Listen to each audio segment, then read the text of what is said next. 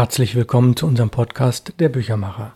Mein Name ist Ralf Plenz aus Hamburg und ich bin in diesem Fall nur der Vorleser, denn das, was Sie hören, stammt von Anne-Margret Kiesel, Slawistin, Übersetzerin, Autorin. Es ist das Nachwort zu dem Buch von Karel Čapek, Das Jahr des Gärtners. Wir sind bei Folge 4 von 4, also wir schließen damit dieses Buch ab. Neuerscheinung aus dem Input Verlag. Ein Band mit 160 Seiten und 18 Euro. Band 23 Perlen der Literatur. Frau Kiesel schreibt natürlich sehr fachkundig. Es kommen etliche tschechische Namen und Begriffe drin vor. Da ich des Tschechischen nicht mächtig bin, werde ich die möglicherweise ein bisschen falsch aussprechen. Das bitte ich zu entschuldigen. Das Nachwort. Karel Čapek gilt als einer der wichtigsten und vielseitigsten tschechischen Autoren des 20. Jahrhunderts. Bekannt und geschätzt im In- und Ausland ist er bis heute einer der beliebtesten Schriftsteller in seinem Heimatland und der wohl prominenteste und meistgelesenste tschechische Erzähler, Dramatiker und Publizist im Ausland. Seine Werke wurden weltweit in viele Sprachen übersetzt. Die Bedeutung, die Karel Čapek beigemessen wird, lässt sich wie folgt beschreiben. Im Ausland war er zu seiner Zeit der Repräsentant der tschechischen Literatur. Im Inland war er der Repräsentant der Weltliteratur. Seine universelle Bildung und Aufgeschlossenheit und sein vielfältiges Interesse zeigt sich in seinem Werk, welches Feuilletons, Erzählungen, Novellen, Reiseberichte, Dramen, utopische und gesellschaftskritische Romane sowie Kinderbücher und Märchen umfasst. Außerdem trat er als Übersetzer, Fotograf, Dramaturg und Regisseur in Erscheinung. Als Mitarbeiter von verschiedenen Zeitungen von 1917 bis 1920, danach als Redakteur der Liedove Noviny publizierte er eine große Anzahl an Essays, Skizzen und Kritiken. Die Kolumne, die prägnant formulierte Glosse, das sogenannte Entrefilet, entwickelte und vervollkommnete er meisterhaft zu einem besonderen literarischen Genre und bereicherte damit wesentlich den tschechischen feuilletonistischen Stil. In der Arbeit bei der Zeitung sah Karel Čapek einen großen Vorteil. Sie zwingt mich dazu, mich für alles auf der Welt zu interessieren, für Politik, Ökonomie, Sport, für aktuelle Geschehnisse und so weiter. Es ist ein überaus breiter Kontakt mit dem Leben. Weiterhin bemerkte er über sich selbst, dass er, wenn er sich auf ein Fach hätte beschränken können, sicher ein guter Fachmann geworden wäre, weil er sich aber für alles interessiere, sei er Schriftsteller geworden. Ganz gleich, ob er die Beschäftigung des Gärtners beschrieb, die Arbeit eines Handwerkers oder das Werk eines Literaten oder Künstlers, es erfolgte auf der Grundlage profunder Kenntnisse und einer adäquaten Ausdrucksweise. So gelang es ihm, die große Kunst der kleinen Form zu perfektionieren. Er fand seine Themen einerseits im alltäglichen Leben, dem Leben der kleinen Leute, weshalb er als volkstümlicher Erzähler gesehen wurde, andererseits in der internationalen Umwelt, der Industrialisierung, Technologisierung, der sozialen Fragen, der politischen Utopie. Er sagte voraus, dass die Literatur sich den Möglichkeiten der modernen materiellen und geistigen Kräfte zuwenden werde. Mit der ihm eigenen scharfen Beobachtungsgabe zeichnete er die Mitmenschen und die Gesellschaft oft mit treffsicherem Humor und Ironie. Sein Interesse gilt dabei nicht so sehr dem Menschen mit seinen Stimmungslagen, seinen inneren Widersprüchen, als vielmehr der Kunst der Abstraktion und Verfremdung. Wichtig war seine Mittlerrolle zwischen den Kulturen, die Karl Čapek dank seiner Bekanntheit und Beziehungen ausüben konnte. So unterstützte er in Prag Kollegen, darunter auch deutsche Literaten, die Hilfe benötigten. Ein Beispiel hierfür ist Stefan Heim, der 1933 als junger, unbekannter Immigrant nach Prag gekommen war. Karel Čapek nahm sich des, damals noch Schriftsteller Anfängers, an. Er übersetzte dessen literarische Beiträge ins Tschechische, so dass Heim nicht nur in deutschen, sondern auch in tschechischen Zeitungen und Zeitschriften publizieren konnte. In hohem Maße bedeutend für die tschechische Literatur sind seine Nachdichtungen neuer Poesie aus dem Französischen, die im Jahr 1916 entstanden sind. Geplant war eine umfangreiche Anthologie, die in der angestrebten Form wegen des Ersten Weltkriegs nicht verwirklicht werden konnte. Die Möglichkeit einer reicheren Auswahl war begrenzt, weil in der K&K Universitätsbibliothek kaum französische Bücher zu finden waren und auch nicht gekauft oder bestellt werden konnten. Dennoch hat Karel Čapek mit der 1920 erschienenen Sammlung Zitat französische Dichtung der neuen Zeit, die damalige junge Generation tschechischer Dichter entscheidend geprägt. Die Werke beispielsweise von Neftzahl und Seiferts, die auch ins Deutsche übersetzt wurden, sind ohne die Dichtungen Apollinaires oder Verlans undenkbar. Die tschechischen Schriftsteller der Nachkriegszeit lernten die französische Poesie erst dank der Übersetzung Karl Čapeks kennen. Er habe, wie Netzwahl betonte, ein neues wunderbares Fluidum für Dichtung in tschechischer Sprache gefunden. Seiner Reputation als Meister der tschechischen Sprache wird Karl Čapek auch in seinen Reiseberichten gerecht mit denen er beabsichtigte, den tschechischen Lesern die fremden Regionen in Italien, England, Spanien, Holland, Skandinavien, aber auch heimische Gebiete nahezubringen. Karl Čapek wurde am 9. Januar 1890 im südöstlichen Vorland des Riesengebirges als drittes Kind des Landarzts Dr. Antonin Čapek und seiner Ehefrau Božena Čapekova geboren. Zitat: Wo immer man auf einem Hügel hinaufsteigt, sieht man im Norden die Schneekoppe, im Osten Bohr und Hejsovina, die großen Grenzsteine des Landes. Zitat Ende beschreibt Karl Čapek in dem Buch Bilder aus der Heimat, die Gegend seiner Kindheit. Weiteres Zitat die Orte Male Svantonovice liegen eingebettet in einer unpathetischen, naiv und geöffneten friedlichen Gegend, die sich ganz nah an der Grenze unseres nationalen Gebietes still und zäh in ihrem typischen Tschechentum erhalten hat. Zitat Ende. Ein Stückchen höher verlaufe die Zickzacklinie der Sprachgrenze, fügt er später hinzu.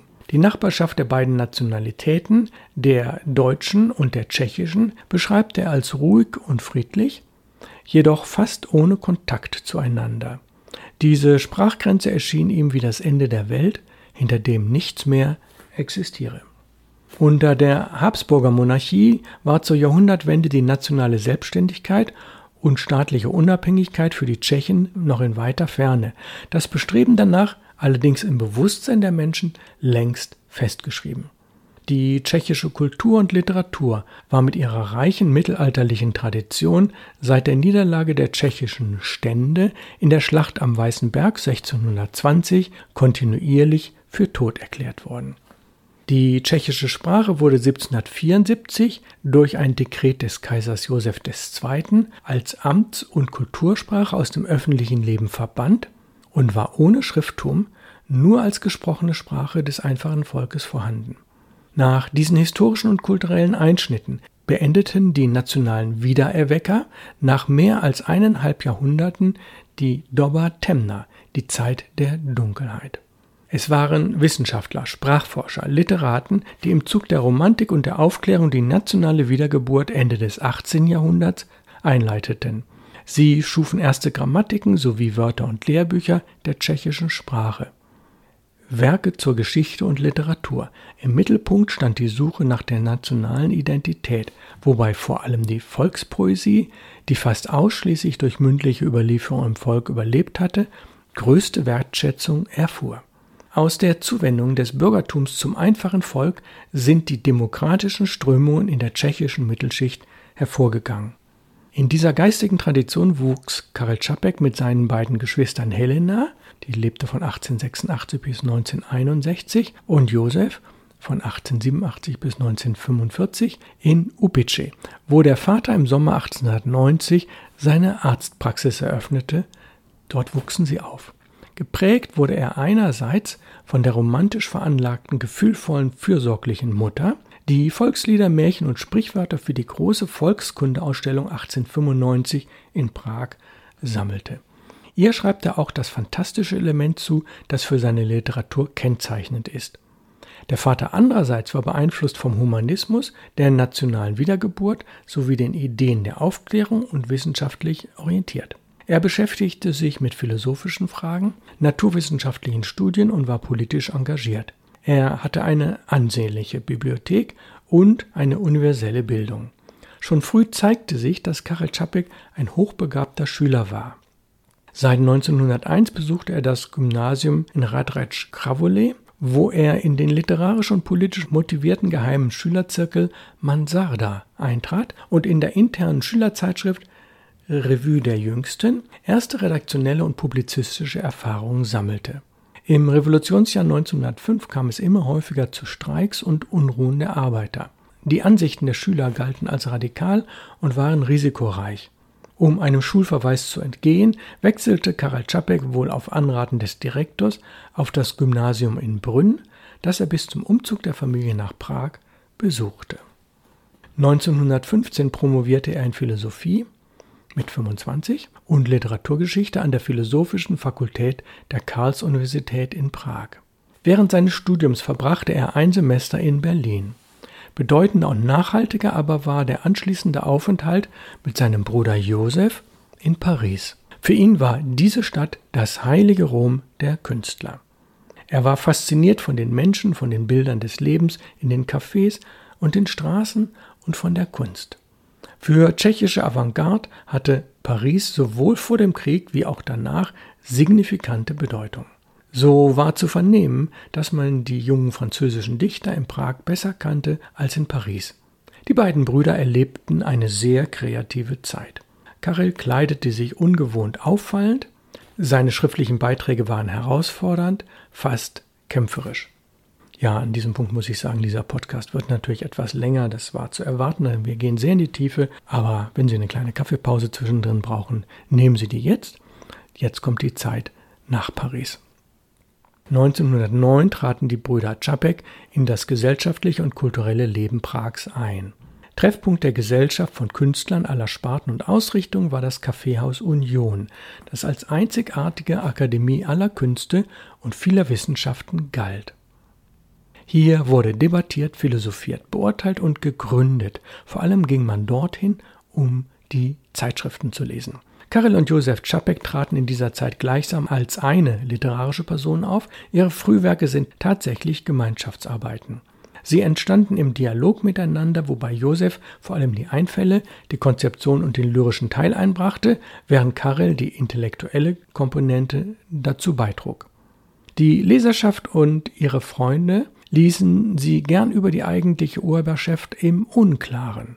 Gemeinsame Werke veröffentlichten sie als Brüder Čapek, wobei Karel einige Texte mit KJ Čapek oder KJC. und Josef mit JK Čapek oder JKC kennzeichnete. Der Erste Weltkrieg war eine spürbare Zäsur in der Gesellschaft, im sozialen und künstlerischen Leben. Die Brüder wurden aus gesundheitlichen Gründen nicht eingezogen. Karel Čapek legte trotz aller Kritik Wert darauf, politisch ungebunden zu sein, seine Privatheit zu wahren, keiner Richtung zugeordnet zu werden.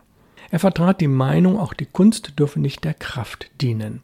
Wegen der allgemeinen Teuerungen arbeitete er 1916-17 zusätzlich als Bibliothekar, bevor er die Stelle als Hauslehrer bei Graf Wladimir Leczansky annahm und dessen Sohn auf Schloss Čizé unterrichtete. Gern verließ Karel Čapek schon nach zwei Monaten die, hohen, Adelskreise, um 1917 mit der Arbeit für die Zeitung Narodny Listy zu beginnen. Weil sich das Blatt, das ehemals ein Forum der Jungtschechen gewesen war und zunächst für die staatliche Unabhängigkeit eintrat, 1920 immer mehr der äußersten Rechten annäherte und aus Protest gegen die Entlassung seines Bruders kündigte auch er. Beide wurden daraufhin in der Prager Redaktion der Tageszeitung Lidove Lovini eingestellt. In den 1920er Jahren feierte er als Regisseur und Dramaturg Erfolge am Prager Theater in den Weinbergen an dem er insgesamt neun Stücke inszenierte. Er war dabei, als Dramatiker Weltruhm zu erlangen. Nach der Uraufführung des Dramas RUR Rossums Universal Robots 1921 am Prager Nationaltheater wurde das Stück international aufgeführt und in mehr als 30 Sprachen übersetzt. Der von Josef Čapek erdachte Begriff Robot das heißt Roboter, der vom tschechischen Wort Roboter, Fronarbeit bzw. Arbeit abgeleitet ist, ist internationales Sprachgut geworden. Internationale Erfolge feierte er auch 1922 mit dem Drama Die Sache Makropoulos, das Leo Janacek als Grundlage zu einer gleichnamigen Oper diente, die 1926 in Brünn uraufgeführt wurde und mit dem Stück Aus dem Leben der Insekten ein Spiel mit Worten von 1921, das er zusammen mit seinem Bruder verfasste. Die Literaten trafen sich im tschechoslowakischen Pen Club, dessen Mitbegründer und erster Vorsitzender in den Jahren 1925 bis 1933 Karel Čapek war. Seine Aufgabe war es, die ausländischen Gäste zu begrüßen. Dazu zählten angesehene Autoren wie Gerhard Hauptmann, Thomas Mann, Luigi Pirandello und Roman Rolland. Zurückgekehrt von seiner Reise nach England, während der er die englischen Clubs kennengelernt hatte, formierte sich seine legendäre Freitagsgesellschaft, abgeleitet von dem tschechischen Wort Patek für Freitag. In seinem Haus und Garten, den er als Refugium zur Entspannung und Ort der Inspiration ganz besonders liebte und schätzte, trafen sich jeden Freitagabend Schriftsteller, Verlagsleute, Professoren, Künstler, Wissenschaftler und Politiker zum Gespräch. Die höchsten Gäste in der Runde waren zweifellos der Präsident der Tschechoslowakischen Republik, Masaryk, und der damalige Außenminister Benes. Die Patecnici waren eine recht geschlossene und dennoch freie Gesellschaft mit festen Gewohnheiten und fester Ordnung, aber ohne ein Programm. Die Brüder Čapek gehörten während der ersten tschechoslowakischen Republik, also 1918 bis 1938, zur einflussreichen Künstlerelite ihres Landes. Sie waren entscheidende und engagierte Verfechter einer modernen, demokratischen, westlich orientierten Regierungsform. Im Januar 1923 wurde Karel Čapek vom Präsidenten zum Gegenbesuch auf die Prager Burg eingeladen. Immer häufiger trafen sie sich zu Gesprächen, später auch zu längeren Aufenthalten auf Masaryks Landsitzen. Mit der Zeit entwickelte sich eine Freundschaft, die dazu führte, dass Karel Čapek sich mehr für Politik zu interessieren begann. Er wurde mit der Aufgabe betraut, die persönlichen Erinnerungen und Betrachtungen des Präsidenten für ein Buch aufzuschreiben, das als Geschenk zum 10. Jahrestag der Tschechischen Republik erscheinen sollte. Die Gespräche mit T.G. Masaryk, die in drei Teilen in den Jahren 1928, 31 und 35 publiziert wurden, porträtierten vorrangig den philosophierenden Staatsmann, in dessen Händen als Landesvater die Geschicke des Landes lagen. Politisch sah Čapek sich als Mann der Mitte, was dazu führte, dass er die Kritik von allen Seiten auf sich zog, sogar tätlich angegriffen wurde. Seine Haltung beschrieb er 1927 anschaulich in einem seiner Apokryphen Zitat, Hass zur Linken, Hass zur Rechten und in der Mitte der, der es mit Vernunft und mit Liebe erreichen wollte. Zitat Ende. Zunehmend beunruhigte ihn der aufkommende Faschismus, eine Gefahr, die nicht nur im Ausland wuchs. Als Journalist positionierte er sich deutlich gegen den Missbrauch der Begriffe Patriotismus und Nation, um so auf die Gefahr der Verbreitung von Hetze und Verleumdung hinzuweisen. Er trat den rechten Strömungen als streitbarer Demokrat entgegen, legte Dummheit und Wahnsinn der nationalsozialistischen Tendenzen offen und versuchte mit seinen Beiträgen vor allem auch das Kleinbürgertum zu erreichen, das für nationalistische Parolen besonders empfänglich war. 1934 unterzeichnete er das programmatische Manifest tschechischer Schriftsteller gegen den Faschismus. In seinem Essay Winter 34 beschreibt er deutlich die gefährliche Lage. Zitat, der denkende und erkennende Geist schweigt niemals, es sei denn, dass er dem Denken und Erkennen entsagt hat. Wir assistieren einem der größten kulturellen Debakel in der Weltgeschichte. Ein ganzes Volk, ein ganzes Reich hat sich auf den Glauben an das Tierische, die Rasse und auf ähnliche Unsinnigkeiten eingelassen. Hier ist nichts Geringeres geschehen als ein unermesslicher Verrat der Gebildeten und es erweckt eine schreckliche Vorstellung davon, wozu die Intelligenz fähig ist. Das ist nicht mehr nur eine Krise oder die Ohnmacht der Intelligenz, sondern ihre stille oder überaus tatkräftige Mittäterschaft am moralischen und politischen Kahlschlag des heutigen Europas. Zitat Ende. In diesen ungefähr 15 Zeilen sind etwa drei oder vier Auslassungen der Autorin, also wenn man das im Original liest, ist der Text eigentlich noch länger, allerdings nicht in unserem Nachwort zu diesem Buch. Da sind die Auslassungen mit Punkten vermerkt. Die Entwicklung der Zeit bestimmten sein Werk während seiner produktiven Schaffensperiode in den Jahren 1918 bis 1938. Er thematisierte schicksalhafte Konflikte der Menschen im tschechischen Zeitalter und beurteilte sie aus humanistischer Einstellung heraus. Die Menschheit war bedroht durch die industrielle Massenproduktion, durch Massenvernichtungswaffen. 1922 publizierte Karl Čapek den Roman Das Absolutum oder die Gottesfabrik, der in der Art einer Science-Fiction-Geschichte von der genialen Erfindung der vollkommenen Aufspaltung der Materie erzählt. Dabei wird mit der freigesetzten Energie eine besondere Maschine betrieben, die als Nebenprodukt der Kernspaltung auch das allbeherrschende Absolutum, die Gotteskraft freisetzt. Für die Menschen eröffnen sich damit ungeahnte Möglichkeiten. Machtdenken und Eigensucht jedoch erzeugen religiösen Fanatismus, Sektierertum und Missionsbestrebungen, wodurch schließlich ein weltweit sinnloser Krieg ausgelöst wird. In seinem Roman Krakatit 1924 nimmt Karel Čapek die atomare Bedrohung voraus. Künstliche Intelligenzen wie die Roboter in seinem Stück ROR sowie andere Gattungen von Lebewesen wie in dem Roman Der Krieg mit den Molchen 1936 führen den Untergang der Welt und der Menschheit herbei. Nationalismus, Missionarismus und Machtdenken lösen sinnlose Kriege aus. Die Molche sind eine entmenschlichte, auf Befehl marschierende und schießende Masse, die die Machtgefüge, die sie hervorgebracht haben, vernichten werden. Das Drama Die weiße Krankheit von 1937 thematisiert die Gefahren totalitärer Regime und enthält den Aufruf, Diktatoren und Massenmörder anzuklagen, sie mit allen Mitteln zu verurteilen und zu bestrafen. Sein letztes Drama Die Mutter 1938 ist keine Utopie, es ist aus der Realität entstanden. Die Idee vermittelte ihm die Schauspielerin Olga Scheinpflugowa, die er nach 14-jähriger enger Bekanntschaft 1935 heiratete. Sie machte ihn auf einen tragischen Vorfall im Spanischen Bürgerkrieg aufmerksam, bei dem 52 Schulkinder in ihrer Schule durch eine Fliegerbombe getötet wurden. Das Drama erzählt die Geschichte einer Frau, die nach und nach ihren Mann und ihre fünf Söhne verloren hat.